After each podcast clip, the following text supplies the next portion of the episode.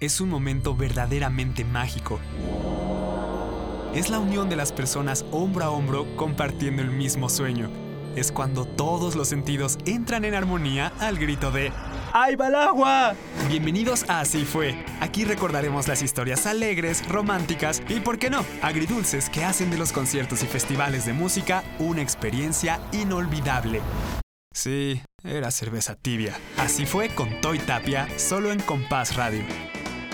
Hola, ¿qué tal, compas? Espero que estén muy bien. Yo estoy muy feliz. Espero que tengan un día tan cool como el que estoy teniendo porque por fin, después de mucho, les estoy hablando, les estoy hablando aquí en Así fue para Compás Radio, un proyecto que llevo mucho tiempo pensando en él que ya les contaré las travesías que hemos tenido que pasar para poder estar ya con ustedes. Pero bueno, antes que nada, ¿quién es esta persona que les está hablando? ¿Quién soy yo para las otras cinco personas que lo vayan a ver fuera de las otras cinco que sé que lo van a ver. Entonces les diré quién soy. Creo que tengo que empezar en mi infancia. Fue una infancia muy feliz, la verdad. Me la pasé muy bien. Era un niño muy gordito. Después adelgacé. Ahorita estoy en camino de regresar. Ahora que está como de moda todo esto de la onda vintage, quiero volver a esa figura gordita. Ahora tengo que explicar un poco el diagrama de Ben para que entiendan de qué vamos a hablar en este podcast. Yo era ese niño que le encantaba hablar de superhéroes y de películas y todas esas cosas geeks. Adornar su cuarto con cosas de Star Wars, con sables de luz, también las varitas de Harry Potter, entonces era el estereotipo del niño geek. Pero también era el de los deportes.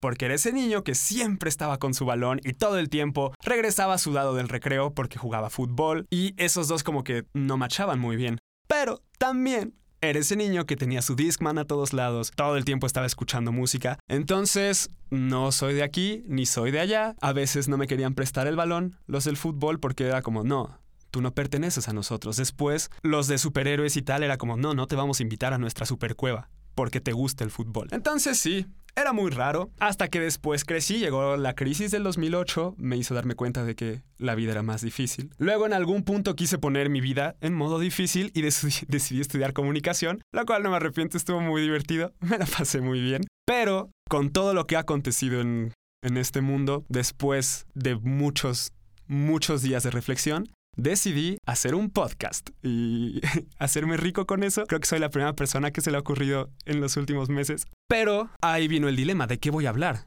¿Qué voy a decirle a toda esta gente que me va a estar viendo en internet o escuchando? Y después hice como un escaneo rápido en mi cuarto de nuevo. Espadas de Star Wars, sombrero seleccionador de Harry Potter, banderines de mis equipos de fútbol, hasta que mis ojos se detuvieron en un rincón muy especial de mi cuarto. Y es este pizarrón de corcho que tengo tapizado con muchísimos boletos de conciertos. Y eso me hizo sonreír. A mi mamá la hizo llorar porque es la que ha dado como el tarjetazo para más de la mitad de todos esos conciertos. Y entonces fue el clic. Ahí fue cuando supe de qué quería hablar, porque es las de las cosas que más me apasiona. Ir a conciertos, ir a festivales, disfrutar la música en vivo, sea a veces esta experiencia solo o como más me gusta a mí, con amigos, ir caminando de un escenario a otro, sentir esa emoción de ver un artista que llevas años y años esperando ver en vivo y que por fin llega a tu ciudad, o que tienes que hacer tú un viaje a otras ciudades o a otros países, gastar gasolina o subirte un avión, pero tener sea una hora, hora y media, dos horas, tener como ese sentimiento. Entonces, sí, de eso vamos a hablar aquí en Así fue, pequeño guiño a una canción de Juan Gabriel que a mí me encanta Vamos a recorrer todas estas experiencias buenas, algunas no malas, pero tal vez agridulces, otras muy divertidas. La, la de hoy, por ejemplo, ustedes dirán qué tan agridulce es. A mí en su momento me hizo llorar, ya no tanto, ya lo superé. Creo. Lo averiguaremos un poco. Tengo Kleenex, entonces todo va a estar muy bien. No quiero comenzar a hablar de la historia de hoy sin antes dar gracias como a todas las personas que han hecho esto posible. Cronológicamente mis padres por traerme aquí. No traerme físicamente hoy, me vine en Uber, pero a este mundo. Me gustaría dar las gracias a la persona que me acaba de arrojar un paquete de Kleenex porque sabe que sí voy a llorar. Me ha consolado sobre esta historia. Y es Andrea Alcalde. Tal vez, no, seguramente quienes nos estén viendo o escuchando saben quién es ella porque ella empezó con este proyecto cuando era Discordia Podcast y ahora somos Compás Radio. Andrea y yo nos conocimos en la universidad. Poco a poco nos hemos empezado como a caer bien. Vamos apenas como después de cinco años vamos en ese proceso de, eh, creo que sí me cae también. Y ahora tenemos este proyecto. Mitch Pérez también en la universidad, fue cuando nos conocimos y nos está recibiendo aquí en Vic Media, entonces gracias también a ella y a toda su familia. Eh, creo que es el momento del anuncio de seguirnos en todas nuestras redes sociales. Eh, a mí me pueden encontrar como arroba toytapia y les dejo aquí todas nuestras redes sociales para que nos sigan, vean nuestras historias, reaccionen. Si quieren reaccionar un día a las 3 de la mañana con el hey y las flamitas, pueden hacerlo. Ya veremos si Andrea o yo les contestamos. Va a ser como un volado. Pero pues sí. Entonces, esa es la historia de cómo decidí hacer este podcast y vamos a arrancar. Conciertos. Ok, espero que si hasta este punto siguen aquí es porque a ustedes les gusta, a ustedes les interesa. Es un tema del que tal vez ahorita lo vemos un poco con nostalgia por la época en la que estamos viviendo, que no hay muchos conciertos, apenas estamos regresando a esa normalidad. Es estos de prueba y error con autoconciertos, ahora con palcos. Entonces, vamos a recordar un poco que sea como un abrazo este programa de aquellas épocas anteriores. Conciertos, ha sido variado. O sea, el otro día vi un meme muy bueno, no sé si Andrea lo vio, que decía, yo respeto todos los gustos musicales excepto, y ponían como las distintas excepciones. Pero no, yo creo, tenido la fortuna de ir a conciertos muy variados, desde leyendas como Paul McCartney en el legendario Estadio Azteca, hasta otro tipo de leyendas también de, otro ámbito musical, desde Ucielito Mix, Mátalos Papi, pasando por artistas latinoamericanos como Juanes, otros españoles como Rafael, Don Rafael, ese gran artista español, Dani Martín, YouTube, pues esto ya es artistas no latinoamericanos. También Green Day, toda esta música que me encanta a mí. Avril Lavigne. Ha sido como un repertorio amplio, entonces es investigación de campo, mamá. Te dije que esto en algún momento iba a ser una buena idea, pero el de hoy es la historia, amigos, de cómo un rockstar me rompió el corazón. Cómo jugaron conmigo, me ilusionaron para después dejarme caer. Espero que estén listos. Si están teniendo un día triste, tal vez no sea lo mejor, tal vez es mejor que vean algo más alegre, pero si no, entonces ahora sí estamos listos para arrancar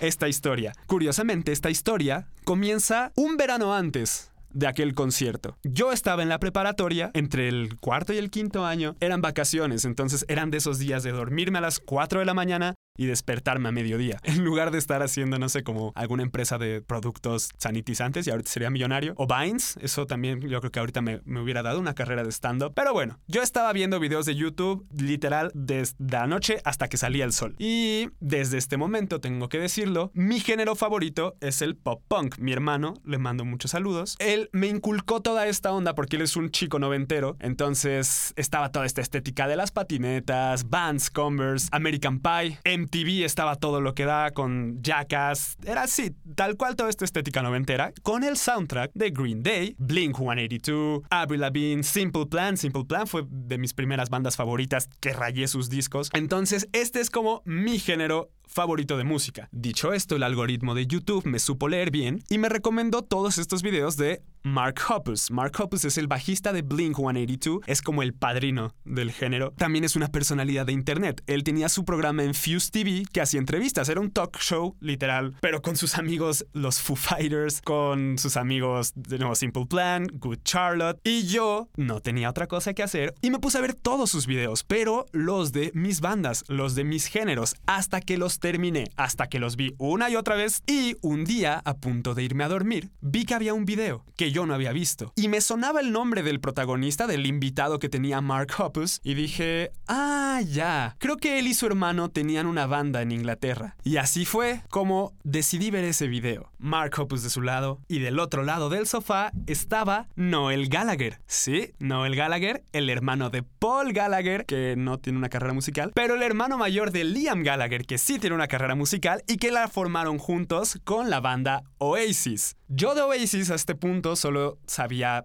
Wonderwall, la había escuchado, y en mi iPod Nano tenía la canción de Stand By Me, que yo pensaba que era un tal cual gran canción, pero yo pensaba que era un cover de la canción que también John Lennon tiene un cover de Stand By Me. Y no, tampoco era más bien lo que yo sabía de Oasis, hasta que vi ese video. Es un video de 5 minutos, se los voy a dejar también en la descripción o lo pueden buscar Mark Hoppus, Noel Gallagher. ¡Wow! Ese video cambió todo para mí. Vi a un rockstar, su manera de hablar, su manera de despotricar contra todos, hasta la mirada perdida, la personalidad de Noel Gallagher me atrapó por completo. Y ni siquiera era como este sujeto alto o fornido, ojo azul. No, es fácil enamorarse de alguien así. No, no, no. Este era casi un cincuentón con años de demacre en la cara, con todo un historial de drogas duras, pasándole factura ya a su edad. Un poco jorobado, por qué no decirlo, pero ahí estaba él y yo quedé boquiabierto. Eso cambió todo para mí porque lo siguiente que hice fue ver el otro video de Liam Gallagher en ese mismo programa y eso no hizo más que transformarme por completo al Britpop. Pasé de tener esas dos canciones en mi iPod a toda la discografía de Oasis. De hecho, una vez tomé un test sobre si podías nombrar todas las canciones de Oasis y me quedé como a tres. Y solo fueron como dos meses de diferencia entre que vi ese video y tomé el test. Tanto así me obsesioné. Fue un amor de verano que duró mucho más. Tal vez si solo hubiera sido un amor de verano, no habría pasado lo que terminó pasando. Pero bueno,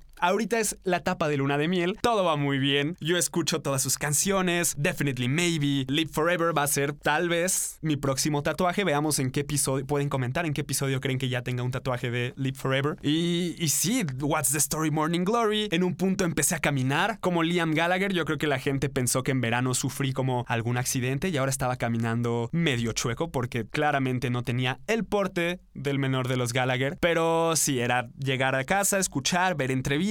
Ahora pensar, más bien cambiar mi actitud de por qué no fui joven en los 90, no tanto del lado de Estados Unidos y de los patinadores y todo eso, sino del lado de Reino Unido, dientes chuecos, eso sí me acerqué un poquito, las parcas, todo el día lloviendo. Fue un cambio de mentalidad para mí. Y entonces ahí fue cuando yo ya estaba empezando a ir a conciertos, pero estaba la onda, lo cual no es queja, creo que fue muy bien, de el EDM, la Electronic Dance Music. Todos estos DJs estaban viniendo a México casi cada fin de semana porque llenaban el Pepsi Center, llenaban los centros de exposiciones, era la música que estaba sonando en la radio, los videos acumulaban millones de visitas en YouTube. Fue una época muy curiosa que pude experimentar, pude ir a conciertos de varios DJs, Hardwell, un par de festivales y nunca me la pasé mal. Siempre me la pasé muy bien en esos conciertos. Cuando se reanuden y si nunca han ido, dense la oportunidad. Es muy divertido, la verdad. Pero entonces Oasis no era lo que estaba sonando en la radio. Y yo nada más tenía una esperanza. Me iba a dormir y en ese rezo nocturno decía, por favor,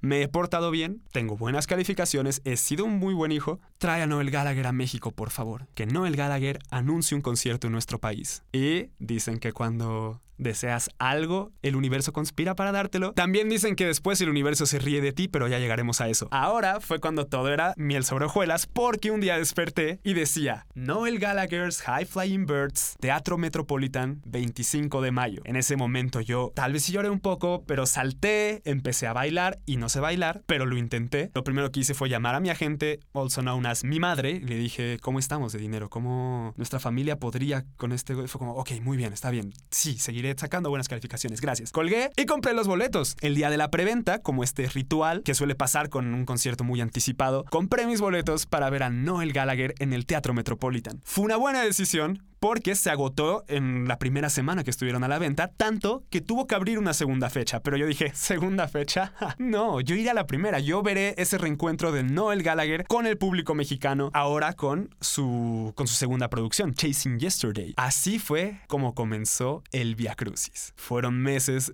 de no hacer de nuevo más, si ya estaba un poco obsesionado, terminé, terminó mal, como cuando te obsesionas tanto con, con alguien o con una persona. Tendría que haber visto las señales, me decían, Héctor, ese señor cincuentón no es para ti. Ya está casado, Héctor, tiene varios hijos y tal. Y es como, no, no, no, va a venir a México y nuestras miradas se van a cruzar o algo así. No, yo no tenía boletos tan cerca. Pero bueno, sí estaba muy emocionado de escucharlo. Los temas clásicos de Oasis, sus dos discos en solitario estaba muy feliz y eso se prolongó hasta la noche anterior a su concierto. Vi como, de hecho casi no dormí porque vi varias entrevistas de él y las entrevistas que duraban como dos horas. Así me fui a dormir, más bien, viendo sus entrevistas de horas, repasando su infancia, todo el movimiento del Britpop, porque al día siguiente abrí los ojos y dije, es hoy, es hoy. Hoy veo a Noel Gallagher. Hoy se cumple ese sueño que comenzó un verano atrás. Va a ser una gran noche, va a ser un conciertazo, voy a ir con mi hermano, me la va a pasar muy bien. Y en eso me llegó una idea a la mente y dije, claro, esto es lo correcto, esto es lo que tengo que hacer antes del concierto. Pero Antes de eso y antes de que la historia empiece a dar giros, les comentaba que estoy muy feliz de comenzar este proyecto con Andrea Alcalde, que está del otro lado de la cabina, está produciendo justo este programa y ella nos va a contar en un minutito en esta cápsula ¿Cómo fue su primer concierto? Eh, tengo mucha curiosidad de cómo fue el primer concierto de Andrea, entonces vamos a escucharlo y regreso a contarles de aquel fatídico o increíble 25 de mayo. Mi primer concierto fue de mi amada por siempre, Shakira. En ese entonces yo tenía aproximadamente creo que 7, 8 años, a lo mucho, y yo le rogué a mi papá por ir a ver a Shakira. Recuerdo que a mi hermano también le gustaba mucho. A mí me encantaba Shakira por la forma en la que bailaba y movía sus caderas, decía yo.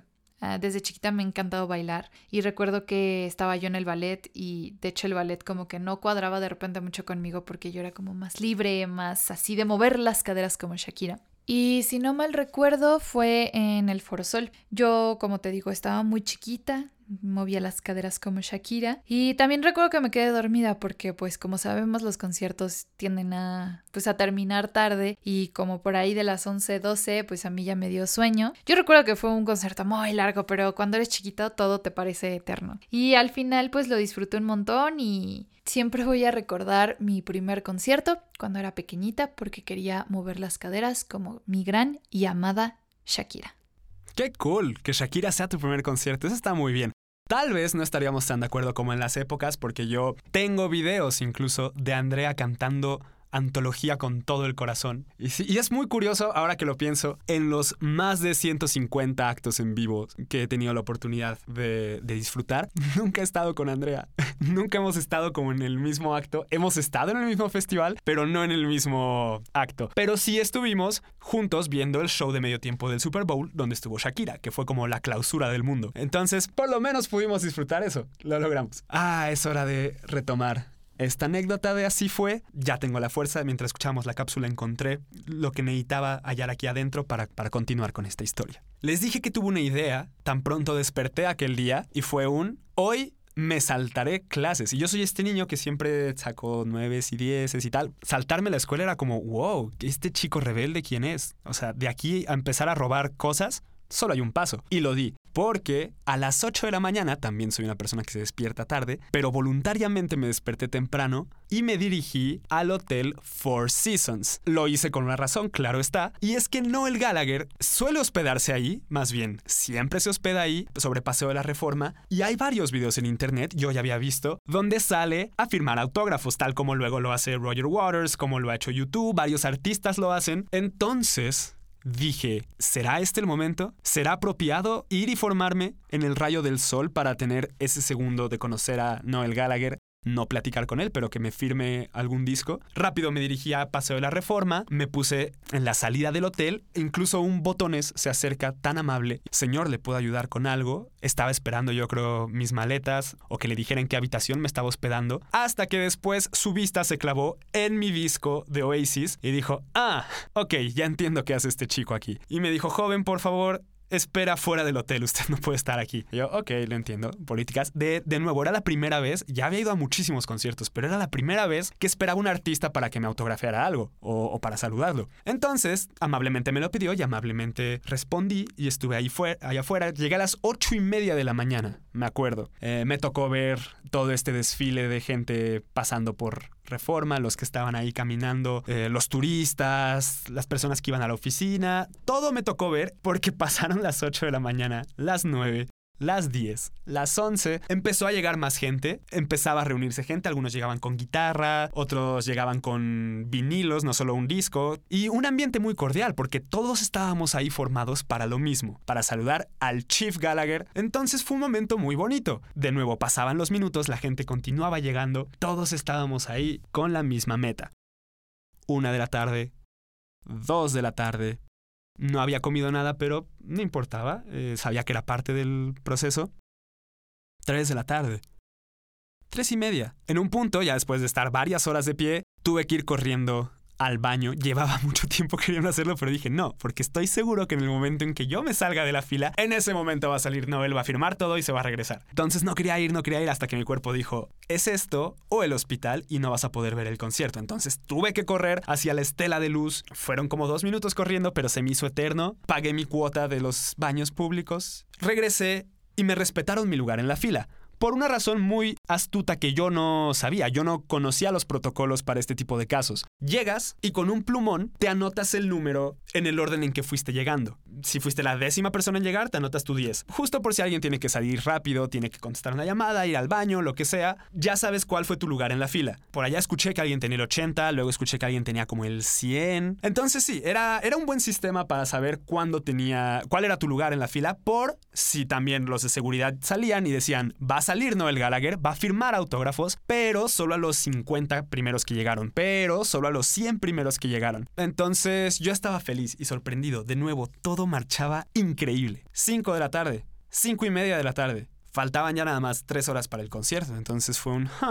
esto es raro porque tendría que ir a hacer el soundcheck. Esto es curioso. De nuevo, era entre semana. Y, y, empezaba a ganar el nervio. La preocupación se estaba sentando ya en el cuerpo de todos los que estábamos ahí, pero el optimismo seguía venciendo. Llegó un chico que muchas personas saludaron, que después descubrí que era como el eh, líder del club oficial de Noel Gallagher o de Oasis aquí en México, mi tocayo, Héctor. Y él venía desde Oaxaca, si no mal recuerdo. Vino en camión en la mañana, igual para estar ahí con los autógrafos. Traía una máscara artesanal increíble, hermosa, un trabajo magníficamente realizado que le iba a obsequiar a Noel. Y entonces eh, me dijo, oye, ¿puedo pasar después de ti? Sé que acabo de llegar, pero ¿te importaría si paso después de ti? yo dije, si la persona atrás de mí no tiene ningún problema, claro, o sea, no hay, no hay ningún... O sea, vienes desde Oaxaca, tomaste un camión, traes este gran obsequio, yo no le traje ni una oblea de chocolate a Noel, o sea, creo que mereces más tú estar aquí. Pero así fue cuando llegamos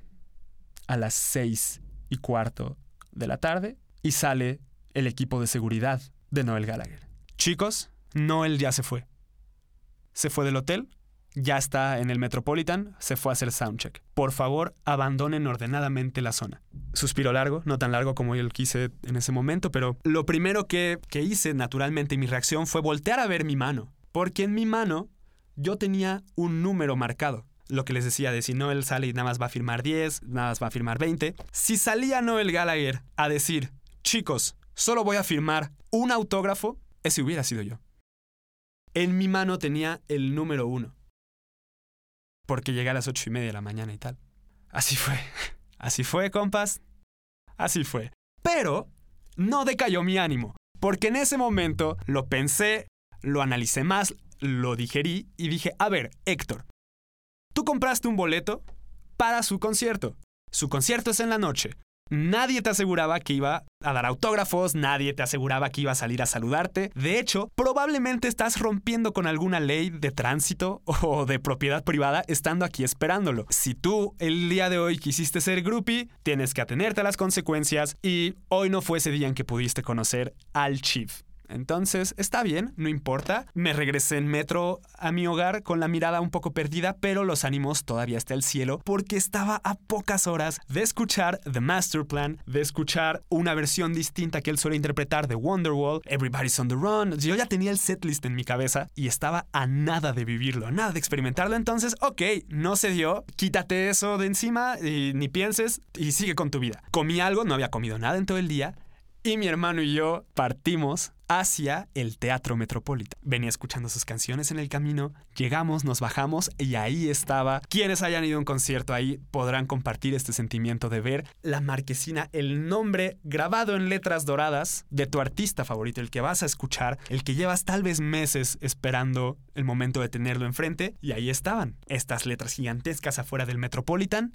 Noel Gallagher, mi emoción fue a tope, rápido saqué mi celular, tomé foto, la subí a Instagram y puse un sueño hecho realidad, hashtag Noel Gallagher, hashtag Instastory, hashtag Black and White, hashtag Street Photo. Ya ven que antes tenías que poner como 40 mil hashtags para los likes. Entonces sí, eso fue lo que hice. Compré una playera afuera del concierto porque en ese momento era un chico de prepa con poco dinero. Ahora soy un chico graduado con poco dinero, pero tengo mi guardadito para playeras oficiales. Entré, Tomamos nuestros asientos en la parte de arriba del Teatro Metropolitan y ahí empezó. 20 minutos. 15 minutos. 10 minutos. Estoy a 5 minutos de ver a Noel Gallagher, esta leyenda de la música británica, que escena con Paul McCartney, se siente en la misma mesa literal de Mick Jagger y que es toda una celebridad. O sea, es un ícono y yo estaba muy emocionado. No tanto como cuando Cielito Mix.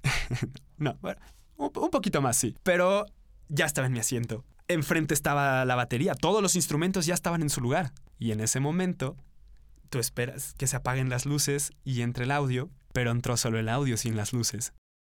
Y no fue precisamente la voz un poco aguardientosa de Noel cantando las primeras notas de Everybody's on the Run, fue la voz de una mujer que yo ya había escuchado anteriormente, y dijo, Ocesa informa. Por motivo de un malestar estomacal, el concierto de Noel Gallagher para esta noche queda pospuesto favor de abandonar el lugar con orden. En ese momento no lloré, no me enojé, no reaccioné. Mi cuerpo no supo qué hacer, genuinamente tenía la expresión en blanco, mi hermano me veía con cara de se va a desvanecer en cualquier momento, mi hermanito chiquito puede dejar de existir, se va a evaporar. Pero no, simplemente tardé en procesarlo.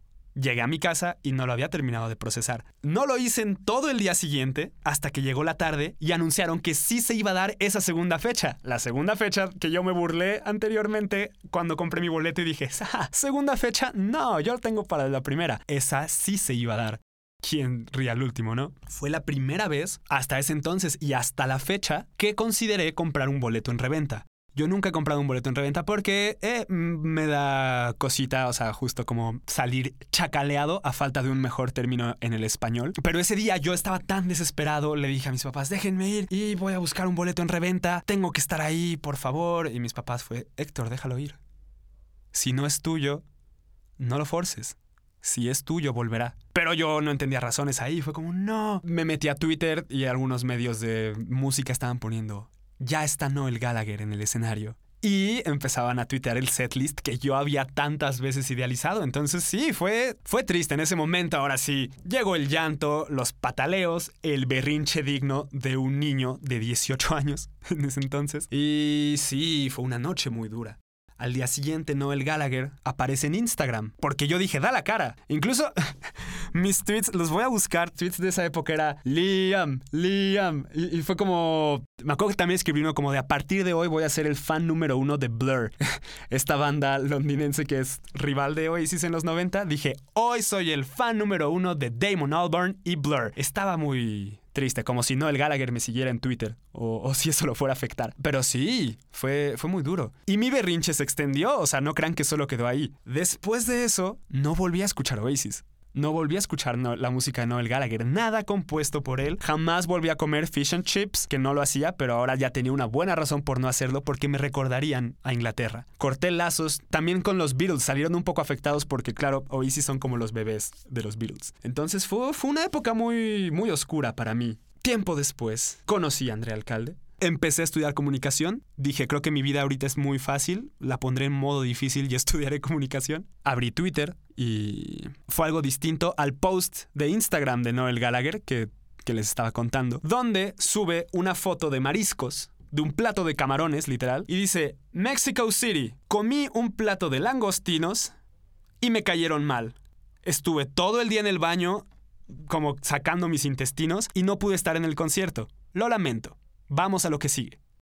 Esa fue su explicación. Esa fue la explicación en tantos meses a la noche en la que me rompió el corazón. Yo en ese momento dije, no te creo, estabas crudo. Yo lo he estado, yo sé cómo se siente, pero si yo tuviera un fan esperándome desde las 8 de la mañana, o si, o, por lo menos saldría al concierto, me tomaría, no sé, algún antirreflujo y saldría a dar ese concierto. Pero está bien, en ese momento fue un ángel caído, fue mi villano y como les decía, no escuché música de Oasis. Hasta que un día abrí Twitter y vi que decían, Noel Gallagher regresa a México, dará fechas en Guadalajara.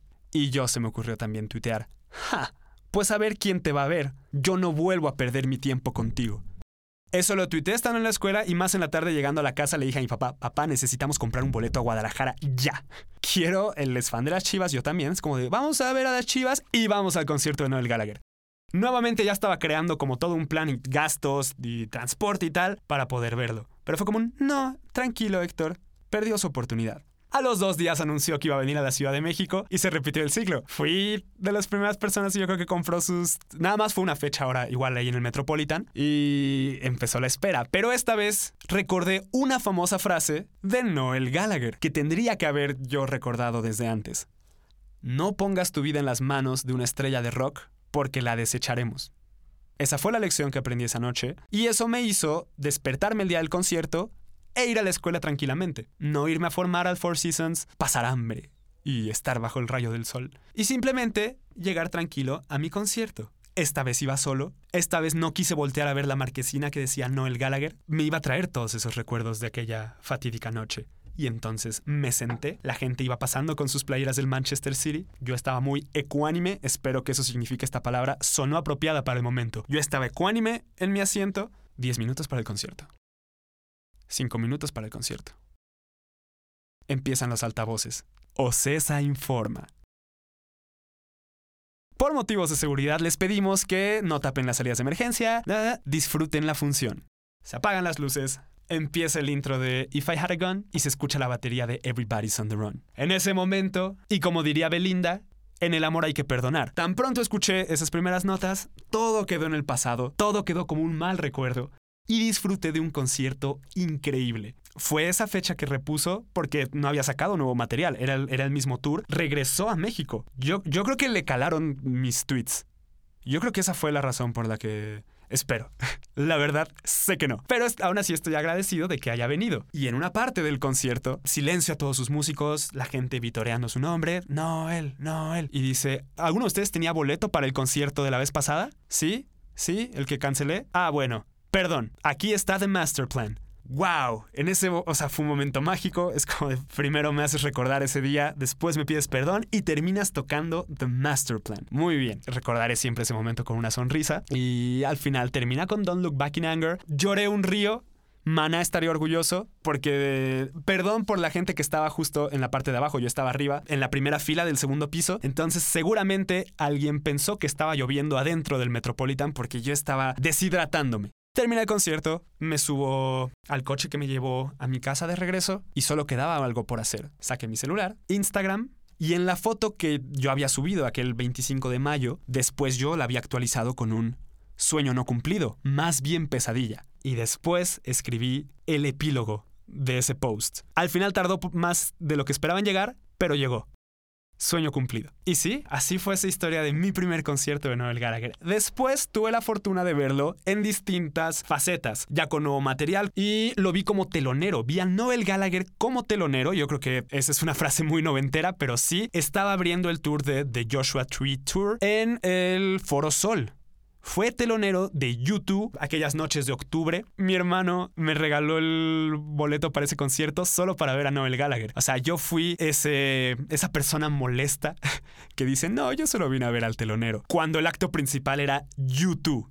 O sea, estas leyendas de la música. Obviamente no fui esa persona ultra molesta que termina el telonero y se va. No, es como de, ya estoy aquí. Este concierto no costó 200 pesos, entonces lo voy a disfrutar. Y gran show. Fue muy padre ver a Bono después de haber visto a Noel Gallagher. Pero fue distinto porque ahora todo el público no estaba ahí por, por él. Fue una, fue una experiencia interesante y después, al año siguiente, tuve la oportunidad de verlo, pero ahora en un festival. Ahora como parte del cartel del Vive Latino, de ese Vive Latino 2018, donde también vino Morrissey, vino Amandititita también. Ese, ese show estuvo muy, estuvo muy bueno. Molotov. Fue un gran cartel el de ese año, sí estuvo muy variado. Gorilas estuvo en ese, en ese Vive Latino, Residente también. Qué gran festival fue ese. Y tuve la oportunidad de ver a Noel Gallagher ahora en un festival. De lo que más recuerdo aquella noche fue un. Ya había terminado de tocar Don't Look Back in Anger, que es su última canción por excelencia. Su set ya había terminado en tiempo. Yo dije, esta fue la última canción. Y en eso dijo, tengo una más y tocó un cover de All You Need Is Love de los Beatles. Entonces fue una noche increíble, ya me había reconciliado con Noel Gallagher, era la tercera vez que tenía la oportunidad de verlo en vivo, pudieron ser cuatro, pero también todo pudo ser distinto en el mundo. Prefiero no pensar en eso, he tenido la fortuna y la bendición de verlo tres veces, muero por ver a su hermano menor, a Liam Gallagher, también soy muy muy fan de él, estoy esperando a que venga, tenía boleto para verlo en Boston en un festival, pero después ubican el COVID y esas cosas, sí, no pude, no pude ir por esa razón, pero espero que tener la oportunidad. Dudo mucho que, que lo espera fuera del Four Seasons, como hice con Noel, pero está bien. Creo que esta al final fue una historia con un final feliz, tardó más en llegar, pero sí se me hizo muy icónica esta frase, la de no pongas tu vida en las manos de unas estrellas de rock porque we'll throw it all away. Y, y sí, también me enseñó un poquito esa lección de la obsesión, el, la típica frase de no conozcas a tus ídolos. Entonces, guardar cierta distancia creo que está bien y hacer un poco más racional